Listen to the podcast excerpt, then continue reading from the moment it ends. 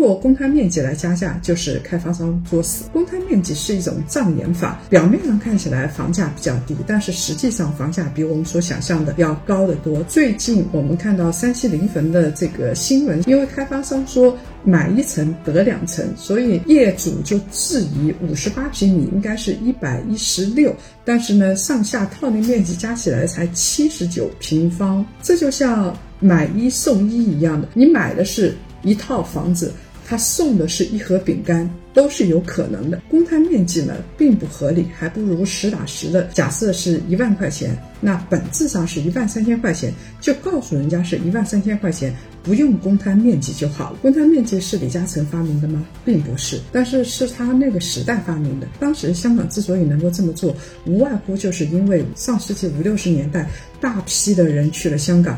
香港是地少人多，所以呢，迎来了房地产的一个大幅的上涨潮。这个是房地产景气时代会出现的一个结果，就是拉升房价用的。现在呢，你就是公摊面积多少都不太能够卖得出去了，因为现在房地产市场比较低迷，大家想的都是尽快的出手，开发商想的是尽快的销售。